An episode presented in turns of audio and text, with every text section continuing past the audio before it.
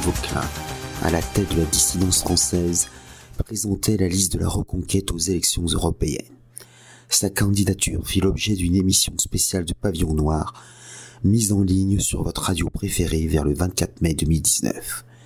Cette initiative judicieuse, représentant un grand air frais, dans une campagne morne, mièvre et ennuyeuse. Elle a recueilli 4569 suffrages, selon les résultats officiels. Mais plus en réalité, car, dans l'impossibilité financière d'imprimer un très grand nombre de bulletins, l'impression chez soi a pu être un motif d'invalidation pour un président de bureau de vote sourcilleux sous le prétexte de non-respect du cramage légal exigé. En août 2020, Vincent Vauquelin transforma son mouvement activiste en mouvement national démocrate MND. Il publia au préalable un essai, Reconquête, manifeste de la droite alternative. Son lancement connut un réel succès avant que l'entrée en politique d'Éric Zemmour brisât son élan initial. Est-ce un hasard si le parti zémouriste s'appelle Reconquête? Et si son site officiel s'inspira à l'origine fortement de celui du MND Ce parasitage n'empêche pas le MND de soutenir quelques thèmes essentiels, dont la remigration. Dans l'une des émissions de la longue vue, Maurice Gendre mentionne le projet constitutionnel en faveur d'une démocratie nationale, projet disponible à la consultation sur le site NatDem. Le MND ne prétend pas, ne prétend pas fonder une sixième république. Il préfère reformuler l'actuelle république sur des assises nationales civiques et référendaires. Il invite à une refonte profonde de la Constitution de 1958. Signalons par exemple que le titre 15 qui traite de l'Union dite européenne est supprimé, car le MND ne cache pas sa volonté de Frexit. Certains points à envisager sont excellents, tels l'inscription dans l'article 1 de deux nouveaux alinéas. Le premier rendrait la liberté d'expression et le droit d'accès, d'opposition, de rectification et de suppression sur Internet irrévocables. Le second accorderait aux citoyens français le droit de porter une arme. L'article 3 serait complété par l'affirmation que l'armée française repose sur une armée de milices à l'instar du voisin suisse. Au moment du ravage macronien des retraites, le MND fustigeait par communiqué le recours au 49.3. Ces propositions abolissent bien évidemment cette procédure parlementaire rationalisée. Mais, fait étrange, ne sont pas écartés d'autres éléments liés à ce même parlementarisme rationalisé. L'article 40 stipule ainsi que les propositions et amendements formulés par les membres du Parlement ne sont pas recevables lorsque leur adoption aurait pour conséquence soit une diminution des ressources publiques, soit la création ou l'aggravation d'une charge publique. Les articles 47 et 47.1 réduisent la durée des débats au Parlement pour les projets de loi de financement de la sécurité sociale, articles mobilisés pour la dévastation des retraites. Faut-il comprendre que le MND souhaiterait rejoindre une NUPES subclaquante? Pas du tout. L'emploi du référendum remplacerait le 49.3. Si un projet une proposition de loi est impossible à adopter en raison de l'opposition irréductible entre l'Assemblée nationale et le Sénat d'une part, ou entre le gouvernement et le Parlement d'autre part, il reviendrait aux citoyens de trancher par référendum ce désaccord. Certes, mais sur quelle version?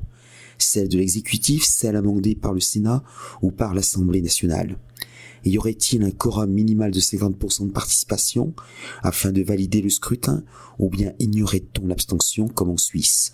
En cas d'abstention élevée, le texte serait-il finalement adopté ou bien rejeté? L'appel au peuple est une bonne chose quand ce dernier se pense en sujet politique. Or, Karl Schmitt l'a annoncé très tôt, nous sommes à l'ère de la dépolitisation. On dit souvent que les gens ne pensent politique que cinq jours, que cinq minutes par jour. Erreur. Ils ne pensent politique que deux minutes trente par an. Et encore. Sans une démopédie permanente et répétitive, le référendum se révèle aujourd'hui improductif et même hasardeux. La fin du 49-3 s'accompagne de l'entrée constitutionnelle du scrutin proportionnel de liste. Dans ses mémoires, Michel Debré rapporte que le général de Gaulle ne voulait pas y souscrire. Il estime avec raison que le mode de scrutin peut changer si cela sert les intérêts de la majorité sortante. Le MND conserve hélas les députés des Français à l'étranger et n'abolit pas la double nationalité, surtout si la France sort de l'Union supposée européenne. Quant au Sénat, ce serait une assemblée de 348 maires tirés au sort. Pourquoi ne pas fusionner la Haute Assemblée avec l'inutile Conseil économique, social et environnemental et en faire un Sénat des pays du travail? Belle initiative en revanche que d'exiger de tout parlementaire un serment prêté à la nation et non à la République. Mais pourquoi ne pas l'étendre aux élus locaux ainsi qu'aux membres de l'exécutif? Le septennat serait rétabli avec une seule réélection consécutive permise. Outre le pouvoir référendaire de trancher et la possibilité de proposer une loi par pétition, un cinquième des électeurs inscrits pourrait déposer auprès du président de l'Assemblée nationale une demande argumentée de traduire le chef de l'État devant la haute cour de justice pour haute trahison. Le président du Sénat reste président de la République en cas d'intérim, alors qu'il serait plus cohérent que l'intérim revienne au Premier ministre. Le projet de révision constitutionnelle du MND comporte en outre d'autres imperfections et lacunes. Plus exactement, il conserve des parties entières qui brident la souveraineté nationale et populaire le Conseil constitutionnel garde sa faculté d'interprétation nuisible, fondée sur le préambule, qui se réfère à la Déclaration des droits de l'homme et du citoyen de 1789, au préambule de la Constitution de 1946 et à la Charte de l'environnement de 2004. La limitation stricte des attributions de cette institution parajudiciaire impliquerait que l'article 16 revienne à sa version originale et que soit retiré le titre 11 bis sur le défenseur des droits à moins que soit créé un tribunal du peuple compétent pour recevoir les pétitions des citoyens. Le MND se réclame de la subsidiarité. Or, la révision ne l'évoque guère. Demeure toutefois dans le titre 12 sur les collectivités territoriales les articles 72 3, 72 14, 73, 74 et 74 1 qui s'appliquent aux collectivités d'outre-mer. Ces articles esquissent maladroitement une éventuelle subsidiarité imparfaite. Et puis se maintient le, titre 13 sur les dispositions transitoires relatives à la Nouvelle-Calédonie, ce qui introduit de facto un embryon de fédéralisme institutionnel surprenant au cœur même de l'État-nation centralisateur et tocidaire. Plus grave, la révision avancée par le MND n'attaque nullement le bloc de constitutionnalité progressiste, inclusif, cosmopolite.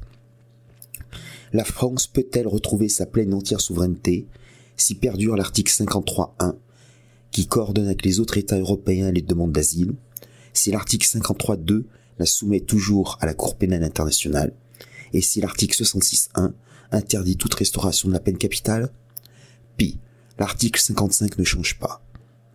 La Constitution de 1958 a été écrite en moins de trois mois dans l'urgence des événements d'Algérie.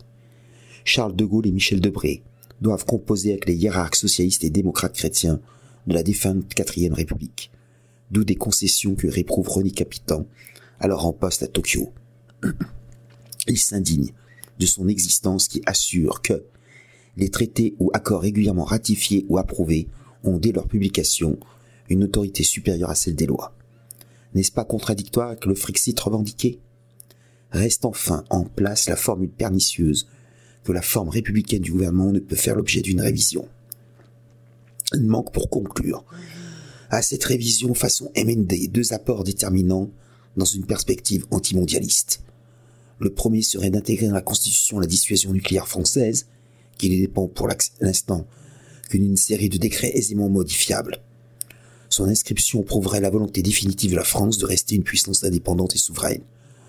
Le second porterait sur les libertés publiques avec le droit incompressible de régler tous ses achats en espèces. Le paiement en espèces a mauvaise presse. Il favoriserait la fraude fiscale, le travail au noir et les activités illicites. Malgré ces désagréments, l'argent liquide est plus que jamais le meilleur gage du respect de la vie privée de tout un chacun.